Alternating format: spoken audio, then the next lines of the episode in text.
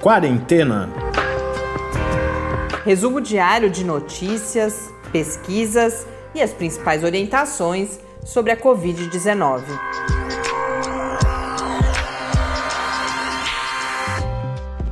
Quarentena, dia 130. Olá, começamos agora nosso centésimo, trigésimo encontro aqui no nosso Quarentena. Eu sou Mariana Petson. E eu sou Tarso Fabrício. Hoje com mensagem novamente, tá? Essa é uma bela mensagem da Beatriz Layat, que faz doutorado em matemática na Unicamp, mas que estudou aqui em São Carlos, então faz um, um relato bastante carinhoso que quando nos ouve fica feliz, inclusive, por imaginar que é daqui que estamos falando. Ela que trabalha com modelos de processos biológicos, matemática fuse, porque bastante matemática é algo que eu queria conseguir compreender mais, viu, Beatriz? Porque me parece fantástico. Ela já acompanha há bastante tempo o podcast, então deve saber do, do, do meu interesse por modelos. E no grupo uh, ao qual ela pertence, ou com qual ela trabalha, eles têm realizado estudos sobre a modelagem de Covid-19. A gente pretende, inclusive, trazer isso aqui para o podcast. Beatriz, muito obrigada pela sua mensagem. Fiquei bastante feliz e já respondi, inclusive, a, a informação que você me pediu, viu? E também quem mandou um alô para a gente foi o Abílio, falando que gostou muito da fala do professor Bernardino no episódio de ontem sobre a questão da volta às aulas. É, e que inclusive a gente volta a esse assunto hoje. Que no Brasil são 2.287.475 casos de Covid-19, com 84.082 mortes. Então, seguimos no patamar de mais de 1.200 mortes, hoje 1.311 mortes registradas nas últimas 24 horas. No mundo, temos 15 milhões 12.731 casos, segundo a Organização Mundial da Saúde, na John Hopkins, 15 milhões 321.211. O número de mortes é de 625.888. Bom, o episódio de hoje é, continua sendo dialogando com os últimos episódios. A gente fala de vacina, voltamos a falar de volta às aulas. Ontem tivemos a, a minha conversa com o professor Bernardino e hoje a Fiocruz divulgou uma nota técnica que gerou uma certa repercussão relacionada à volta às aulas, então a gente fala sobre isso. E para terminar, em parte como curiosidade, comentamos uma tabela que foi produzida pela Associação Médica do Texas e que foi objeto de uma matéria na Folha de São Paulo, foi assim que eu tomei contato, que classifica diferentes atividades realizadas fora de casa em relação ao risco de contaminação por Covid-19. Mas antes a gente tem uma retrospectiva também, ou uma volta às polêmicas brasileiras nesta pandemia.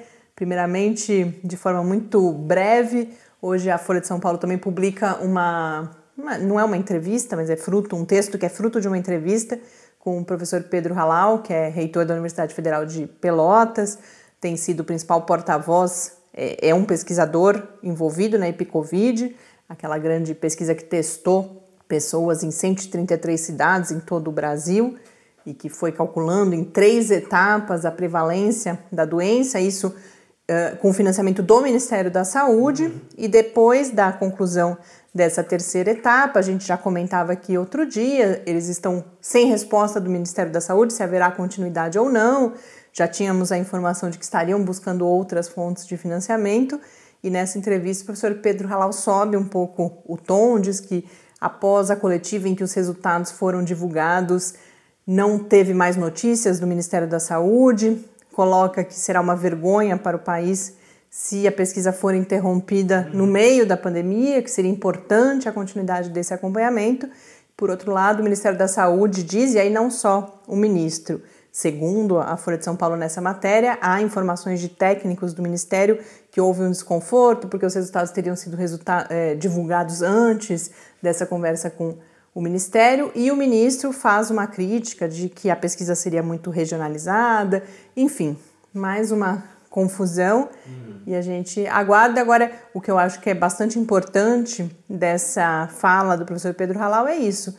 É uma das maiores pesquisas, junto com uma outra que realizada na Espanha, é uma das maiores pesquisas desse tipo, né, de acompanhamento da pandemia, com essa testagem por amostras da população, e que se nós estamos ainda no meio da pandemia, não faria muito sentido você fazer aquelas três primeiras etapas e depois a gente ficar sem saber o que aconteceu. Mas Inclusive, eles. porque além de tudo, além de saber o que está acontecendo no país, é, esse tipo de pesquisa ele fornece dados muito importantes para saber como a doença se comporta, como a transmissão do vírus se comporta.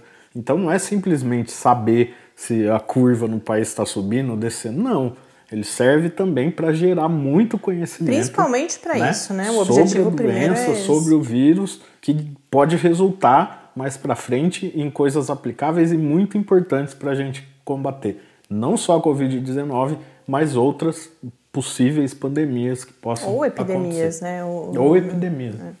Agora eu dou alguns segundos para vocês adivinharem, enquanto eu falo, qual é o segundo tema que a gente volta, considerando o cenário brasileiro. Começa com hidroxi e termina com cloroquina. Exatamente. Mas hoje, porque nós tivemos a publicação de um estudo, não a publicação, a notícia, ele vai ser publicado nos próximos dias no New England Journal of Medicine, de mais um estudo sobre a cloroquina, este realizado aqui no Brasil, eu já dou os detalhes, e que mais uma vez, como sempre, constatou a não eficácia numa situação específica. Esse estudo ele foi realizado por uma coalizão de vários hospitais, dentre eles o Einstein, o Sírio-Libanês, o Hospital do Coração, o Oswaldo Cruz, todos eles hospitais famosos uh, em São Paulo, mas envolveu dados de pacientes, de 665 pacientes, em 55 hospitais em todo o Brasil, pacientes com casos de leve a moderado, mas pacientes hospitalizados. Não estamos falando nesse momento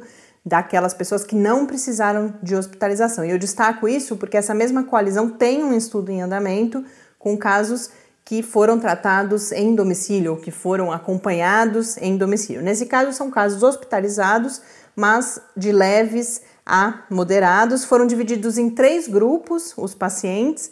Um grupo recebeu hidroxicloroquina e azitromicina, o outro hidroxicloroquina sozinha e o terceiro só o suporte clínico sem esses fármacos e não houve diferença tanto em termos do tempo de hospitalização quanto em relação à porcentagem de pessoas que vieram a óbito. Então, não fez diferença nenhuma e foram constatados alguns efeitos colaterais, embora nesse estudo não tenha sido registrada a ocorrência de arritmias, houve outros efeitos cardíacos, o intervalo QT, que é, tem aparecido bastante uhum. nesses estudos, e também alguns marcadores de possíveis lesões hepáticas. Então, mais uma vez, o mesmo resultado de sempre, não funciona e traz efeitos colaterais.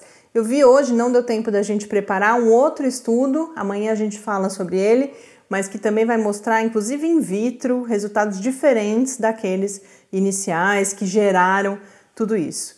Agora, importante falar desse estudo é que é mais um. Ele, ele, a gente, quando, agora, quando a gente está vendo a publicação dos resultados desses estudos, isso concretiza algo que nós vínhamos falando aqui, reportando, na verdade, o que os especialistas vinham alertando. Houve uma multiplicação de estudos com o uso de hidroxicloroquina. A grande maioria dos estudos, dos testes clínicos em todo o mundo envolvendo o uso da cloroquina, da hidroxicloroquina, combinadas ou não com a azitromicina.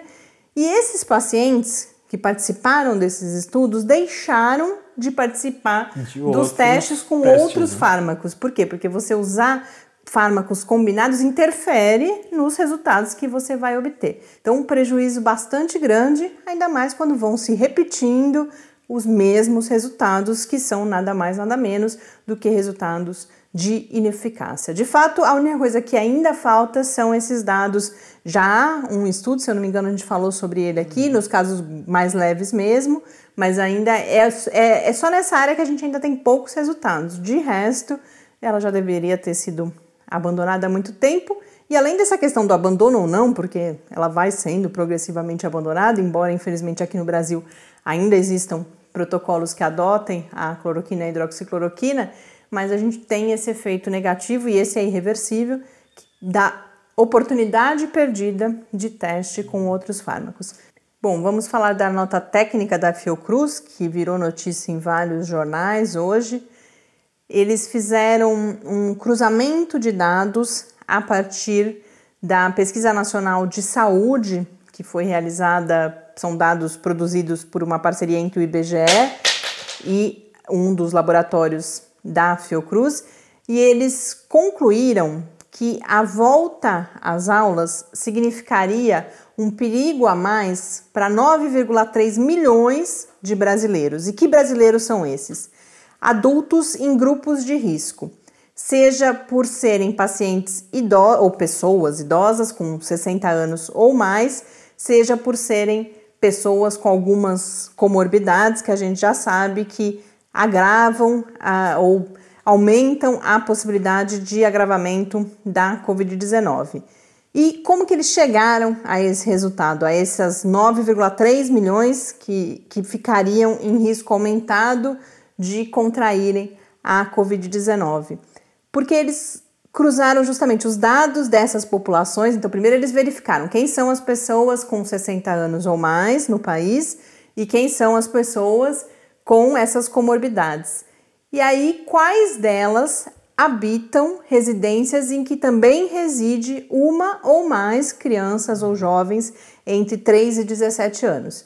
E essas crianças passariam a ser, então, uma possibilidade de trazer o vírus para essas famílias para dentro de casa. E a partir disso, então, chegaram, são 5,4 milhões de pessoas com 60 anos ou mais e 3,9 milhões de pessoas com essas comorbidades que poderiam ser contaminadas nesse processo da criança sair de casa, ir para a escola, voltar. A gente tem toda a questão do transporte, que é destacada nessas notícias, e também a dificuldade não só para que as escolas se adequem mas para que o comportamento adequado seja seguido por crianças e adolescentes. Uhum. Se a gente vê adultos, e hoje, particularmente, eu e o Tarso, mais uma vez tivemos uma. A gente fala, parece que a gente sai sempre, mas é quando sempre que a gente sai é tão marcante que a gente fala. E hoje a gente precisou ir até uma loja e definitivamente se tem algo que eu não me senti foi segura por causa de. Então, por exemplo, nessa loja só poderiam entrar três pacientes Uh, três, eu, tô, eu tô com pacientes na cabeça. Hoje, segunda vez já que eu uso paciente no lugar errado. Três pessoas, três clientes. Quando a gente chegou, já havia pelo menos umas seis, sete pessoas lá dentro e o vendedor veio nos chamar a entrar nessa loja. A gente falou: não, tá muito cheio, a gente espera e depois a gente entrou e nem comprou porque ficou é, tão é, incomodado, inclusive, por aquela situação que a gente quis sair o mais rápido possível. Então, se adultos, só os, a, a título de exemplo, acho que várias pessoas estão vivendo isso. Se os adultos, em não todos, é claro, mas em muitas situações não seguem as regras, e o problema não era só a lotação, mas obviamente máscara no, no uhum. queixo também. Então, isso fica ainda mais difícil entre as crianças. Em relação aos estados brasileiros com maiores números absolutos de pessoas nessas condições, São Paulo lidera com 2,1 milhões de pessoas, seja idosos ou com essas comorbidades, seguido por Minas Gerais, Rio de Janeiro e Bahia. E algumas estimativas que eles fazem nessa nota técnica também é que se apenas 10% desse grupo de pessoas viesse a necessitar de cuidados intensivos, nós teríamos 900 mil pessoas na fila para leitos de UTI e aplicando a taxa de letalidade mais comum nesse cenário, também seriam 35 mil mortes a mais causadas por essa medida. Então, isso, essa nota técnica vem no sentido também de alertar de que a volta às aulas só pode se dar em um momento em que a pandemia permita e com muitos cuidados, no sentido de, um lado, de que as orientações sejam adequadamente comunicadas, tanto para as próprias escolas quanto para a população, e além disso, que a vigilância epidemiológica seja reforçada, na linha do que o professor Bernardino já colocou aqui na semana passada, quando conversamos com ele, a necessidade de que o sistema de saúde esteja adequadamente financiado e preparado para que você possa muito rapidamente identificar casos, isolar, rastrear contatos, porque não ter nada disso agrava ainda mais o quadro de flexibilização em um momento equivocado. A gente compartilha lá no Quarentena News, no www.lab.ufscar.br barra Quarentena News, as várias matérias que estão organizadas no Jornal da Ciência, da SPPC. Vocês podem ver desde a nota técnica original até as várias notícias, entrevistas que foram geradas a partir dela. Vamos então agora falar de vacinas, continua sendo o tema do momento, hoje principalmente da, ainda da repercussão de todos os dados. Nós tivemos dados de fase 1, 2 ou 1, 2 de quatro vacinas divulgadas nessa semana, então a vacina de Oxford, a vacina da CanSino, a vacina da BioNTech, que é aquela da Pfizer em parceria com justamente a BioNTech, que é uma companhia de biotecnologia alemã, e da Moderna. E a gente teve, hoje eu trago. E a gente teve anúncio do Butantan também, né? Da, que é a Sinovac e o Butantan. Mas não de fase 1. Não, não de publicação de resultados. Foi da não, chegada. Não, é, foi da chegada. Da chegada é, foi tá? da chegada ao é Brasil das primeiras. Das é, é, a gente geralmente acontece, né? Essa semana temática. E aí hoje eu trago então repercussões e compartilho com vocês informações em dois textos publicados na Nature e um na revista Wired, muito interessante. Esse da Wired vai falar de efeitos colaterais. A gente já chega lá. Mas primeiro, a, a Nature vai justamente repercutir e pedir cautela em relação a esses resultados iniciais publicados. Ao mesmo tempo que não há, e eu acho que eu já disse isso aqui, não há uma há, algo a se comemorar. São resultados positivos. Mas fase 1 e 2 é fase 1 e 2, fase 3 é fase 3. A gente não pode, a gente não sabe ainda se essas vacinas vão resultar na proteção da população contra a infecção. Isso a é só fazer. Torce que funcione, né? É, e Mas... como eu já falei várias vezes, é a gente deu mais um passo a hora que a gente tem esses resultados publicados. O que a Nature chama atenção, que um, uma, um dos cuidados é que as diferentes vacinas nesse momento elas não podem ser comparadas. Esses resultados publicados eles não podem ser comparados no sentido de dizer se uma é melhor que a outra. Porque o fato dos testes, inclusive de anticorpos, por exemplo, e os testes que são realizados no que diz respeito às células T, serem feitos em laboratórios diferentes, gera uma impossibilidade de comparação. E voltam a alertar então da importância de iniciativas que já estão em andamento, essas que reúnem várias vacinas e usam a mesma metodologia para que você possa ter a comparação.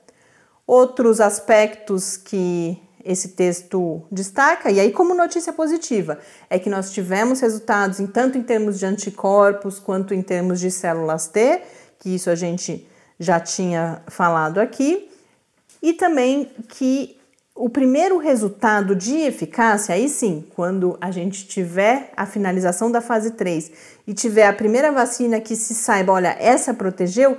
isso vai acelerar e facilitar as outras, porque aí você já sabe o que você tem que buscar em termos de marcadores se aquela vacina que protegeu, ela resultou nesses anticorpos, nessa célula, é lógico que eu estou simplificando, mas naqueles resultados é isso que você pode buscar para as outras também. Então isso facilita. E a mensagem final é uma que também vem sendo repetida, que provavelmente há muitas formas diferentes de proteção e que não será uma única vacina a resposta. Ah, eu vou tomar todas. Não, se você ouvir a minha próxima notícia, que é justamente a Wired, ela chama atenção para como essa questão dos efeitos colaterais foi de certa forma torcida nos anúncios que foram feitos na mídia. É um texto que eu achei muito interessante, recomendo a leitura para quem se interessa por essa temática da educação para as mídias, da crítica de mídia, como é o meu caso, porque eles vão dizer que a mídia está sendo quase que um assessor de imprensa dessas companhias, que não está está naturalmente entusiasmada, todos nós estamos, tudo que a gente mais quer na vida, não tenho dúvida nesse momento, quero, acho bastante difícil encontrar uma pessoa que não seja isso. Uma vacina que funcione, a mídia também está entusiasmada, os profissionais, porque a mídia são os profissionais que trabalham nela também. Então, dá toda essa ênfase aos resultados positivos e ao discurso das próprias companhias, aos press, chamados press releases que são divulgados, e não faz questões importantes. Uhum. E que questões importantes são essas? Eles vão chamar nesse texto atenção principalmente para a questão dos efeitos colaterais e trazem uma perspectiva muito interessante. Eles falam: se a gente não conta agora que há efeitos colaterais, apesar deles serem leves, a gente está falando de dor de cabeça, de alguma febre, de dores musculares, mas em uma parte da população são efeitos colaterais que, por exemplo, atrapalharam o cotidiano, que fizeram com que a pessoa eventualmente tivesse que ficar em casa. E eles falam: se a gente não contar agora, eu já vejo lá na frente o movimento anti-vacina dizendo estes foram os efeitos colaterais sobre os quais eles não nos informaram. Então a gente alimenta as teorias da conspiração.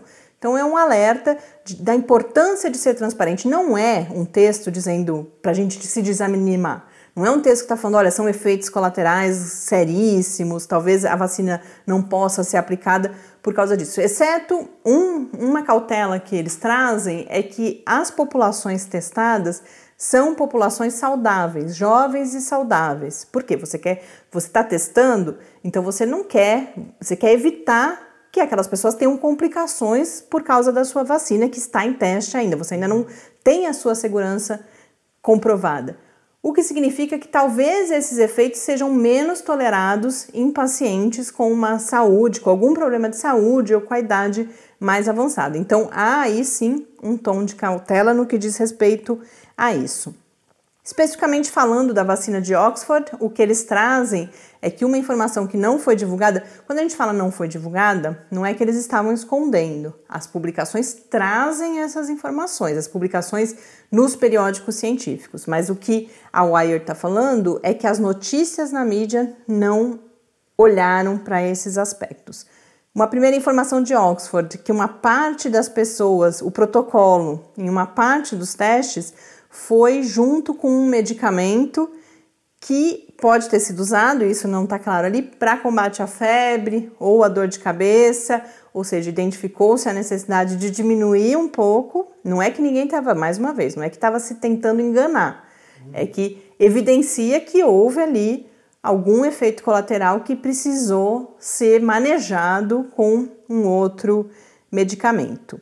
E aí a Wire destaca também que as matérias reproduziram, ela usa inclusive o termo como papagaios, a ideia em inglês de que há minor side effects, efeitos colaterais menores, menos importantes, mas que talvez não sejam tão menores assim, porque um terço dos pacientes que estão incluídos nesse estudo, no relatório desse estudo, no artigo publicado, que não tomaram esse remédio tiveram é, calafrios, fadiga, dor de cabeça, mal-estar ou algum estado febril. 10% das pessoas teve uma febre um pouco mais alta e mais de um quarto teve dores musculares de leves a severas. Então, o que eles chamam atenção é que, justamente numa população jovem e saudável, isso é considerável. No caso da Moderna, eles agregam mais uma crítica de que aqueles releases que foram sendo divulgados a conta-gotas foram selecionando os dados positivos. E agora, quando a publicação sai, esses efeitos colaterais também ficam, de certa forma, nublados.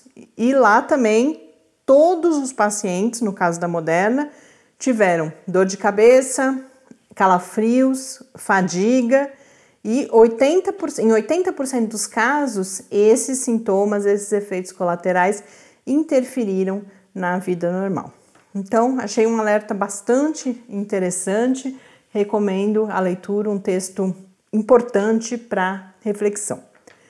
E o último aspecto de vacinas que eu trago aqui, agora, uma notícia de certa forma, não é uma notícia, mas um, uma consideração de certa forma animadora. A Nature também é, dá uma verdadeira aula. Eu recomendo porque é um texto, é um texto longo, mas bastante didático sobre como a biotecnologia, como novas tecnologias muito recentes é que estão nos permitindo esse desenvolvimento de, de vacinas, de, tentati de candidatas à vacina contra a Covid-19 rapidamente. em um tempo tão curto. Então, a história que, muito resumidamente, eles contam tem três eixos principais de tecnologias que eles vão comentar: as chamadas plataformas vacinais, que a gente já falou aqui várias vezes, eu já volto nelas, o uso de ferramentas de informática, inteligência artificial e também os estudos sobre estrutura de proteínas. No caso das plataformas, o que isso significa? Até bem pouco tempo atrás, as vacinas eram desenvolvidas e até hoje todas que existem foram desenvolvidas dessa forma com o uso do agente causador da doença, o vírus ou o outro, outro patógeno, mais fraco, inativado, modificado para não causar, não ser capaz de provocar a doença. E nesse modo de desenvolvimento, a cada novo patógeno, você praticamente precisa começar do zero. O que significa as tais, o que significam as tais plataformas vacinais. A gente já falou aqui, mas com é engraçado, a gente tem recebido mensagens é, dos nossos ouvintes e muito frequentemente eles falam que percebem que a gente foi ficando de certa forma mais sabido, acho, tá? Que a gente vai mudando a forma como a gente fala da Covid-19. E se isso é fato, é principalmente porque a gente faz agora mais de quatro meses que a gente lê muito sobre isso todos os dias. E no caso das plataformas vacinais, eu acho que é um bom exemplo hoje. Quando a gente fez a primeira entrevista aqui, foi bem no começo, a gente conversou com um pesquisador que, que está desenvolvendo uma vacina aqui no Brasil. Eu tive muita dificuldade de entender o que, que ele falava quando diz, falava em plataforma vacinal. E hoje, quando eu vi esse texto da Nature, ele é muito esclarecedor, porque ele chama, inclusive, essas plataformas de uma estratégia plug and play.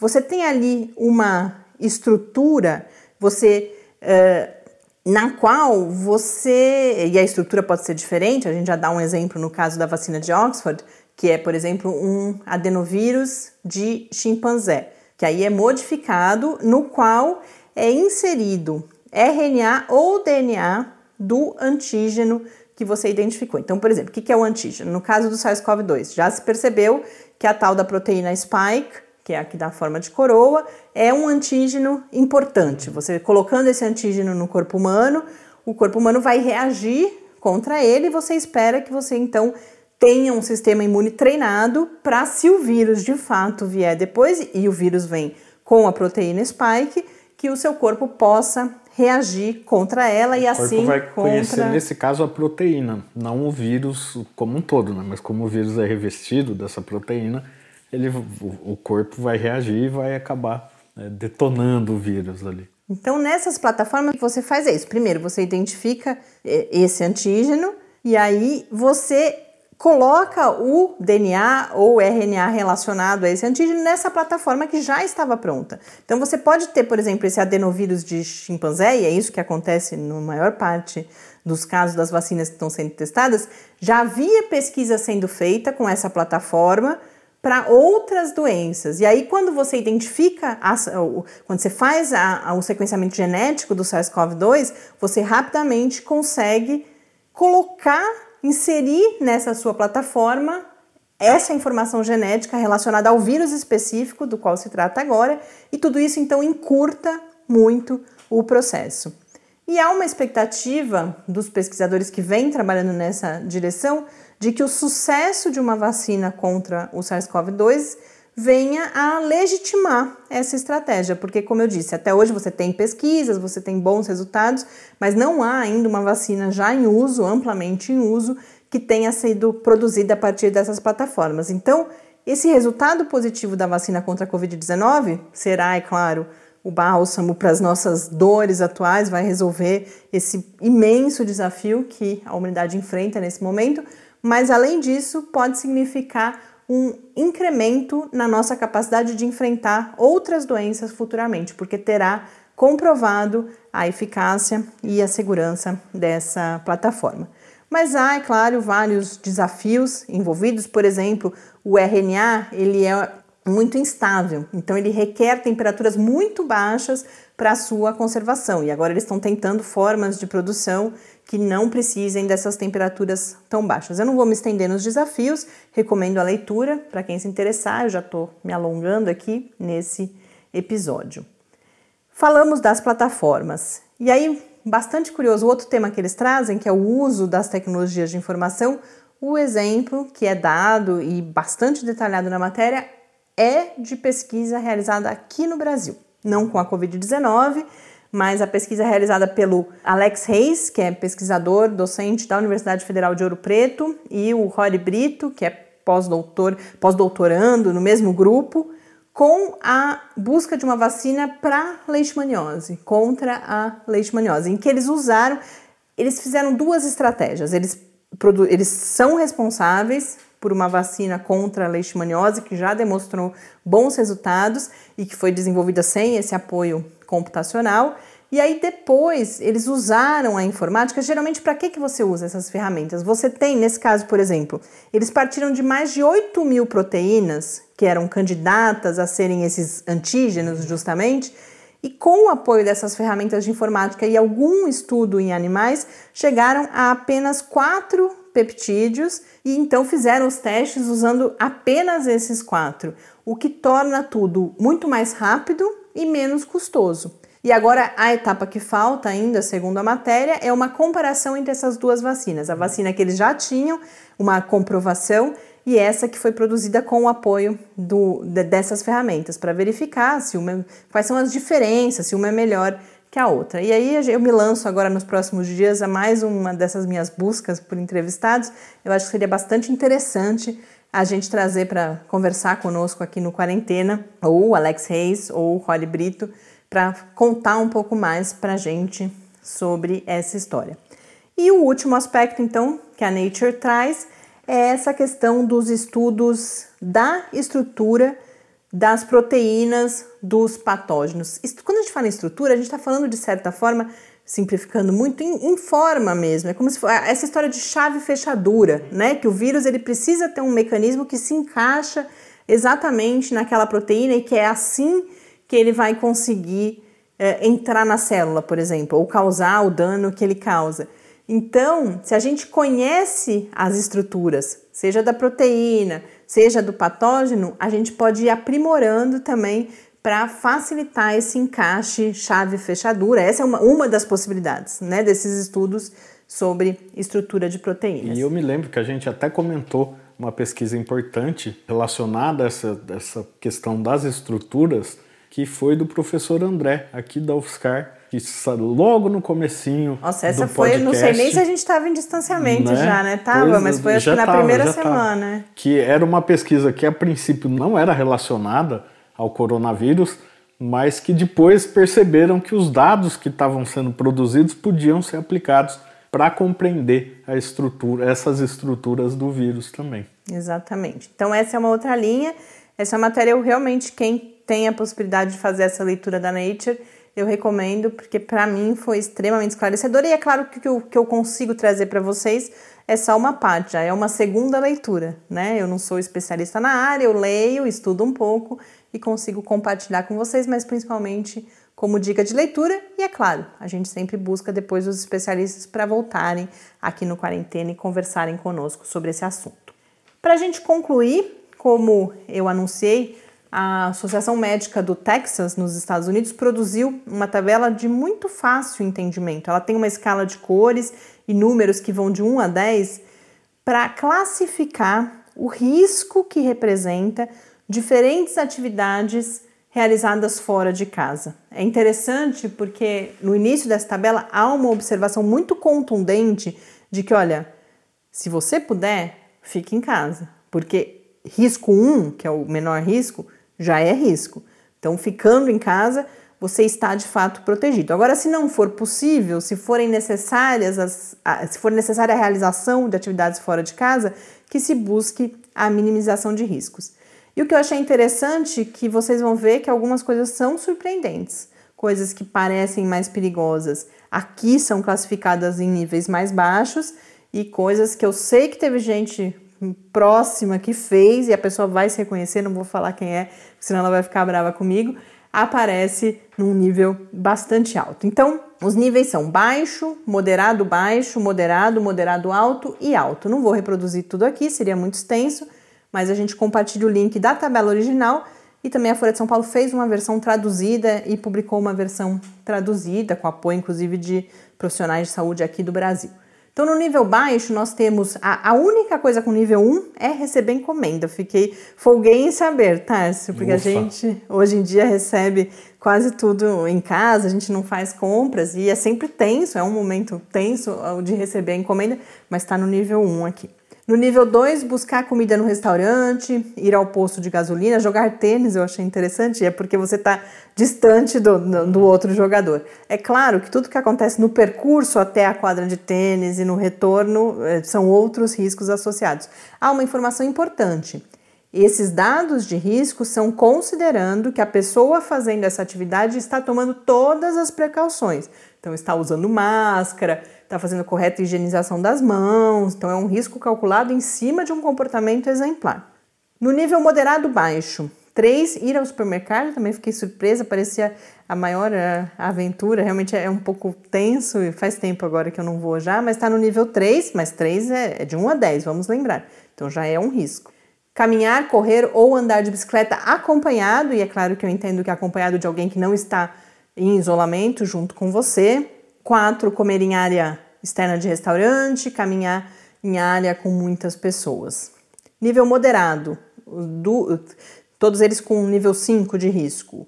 Realizar um churrasco em área externa, é claro que também com pessoas que, que, você, que não estão na mesma casa que você. Ir à praia, ir ao shopping. Moderado alto, 7, aqui é que fica o, o meu exemplo da pessoa próxima. Ir ao cabeleireiro, nível 7. Só esclarecendo, não sou eu, tá? Não, tá não, não, não, não. Alguém não é um ouvinte eu. que está acompanhando e que vai se identificar, que foi ao cabeleireiro. Comer em área interna, nível 7 também. E andar de avião, que realmente essa a gente já imaginava. E aí, no nível mais alto, nível 8, comer em restaurante no formato de buffet, então restaurante por quilo, por exemplo, ir à academia. E no nível 9, frequentar bares e cultos religiosos. Lá eles colocam com mais de 500 pessoas. Então, não há, eu acho que uma falha da divulgação dessa tabela é que não há uma explicação associada de por que, que são esses os números atribuídos, mas uh, achei uma informação a mais aqui, principalmente como curiosidade mesmo para a gente encerrar esse episódio de hoje. Muito obrigada por, pela companhia em mais um dia e até amanhã. Até amanhã e fique em casa. Quarentena é uma realização do Laboratório Aberto de Interatividade para a Disseminação do Conhecimento Científico e Tecnológico da Universidade Federal de São Carlos, o LAB da UFSCar, do Centro de Desenvolvimento de Materiais Funcionais, CDMF, e do Centro de Inovação em Novas Energias, o CINE. Pauta, produção e apresentação: Mariana Pezzo e Tárcio Fabrício. Arte e design de Henrique Mateus. Desenvolvimento web, Eduardo Martins. Edição de áudio, Lucas Stefanuto. Apoio Fundação de Amparo à Pesquisa do Estado de São Paulo.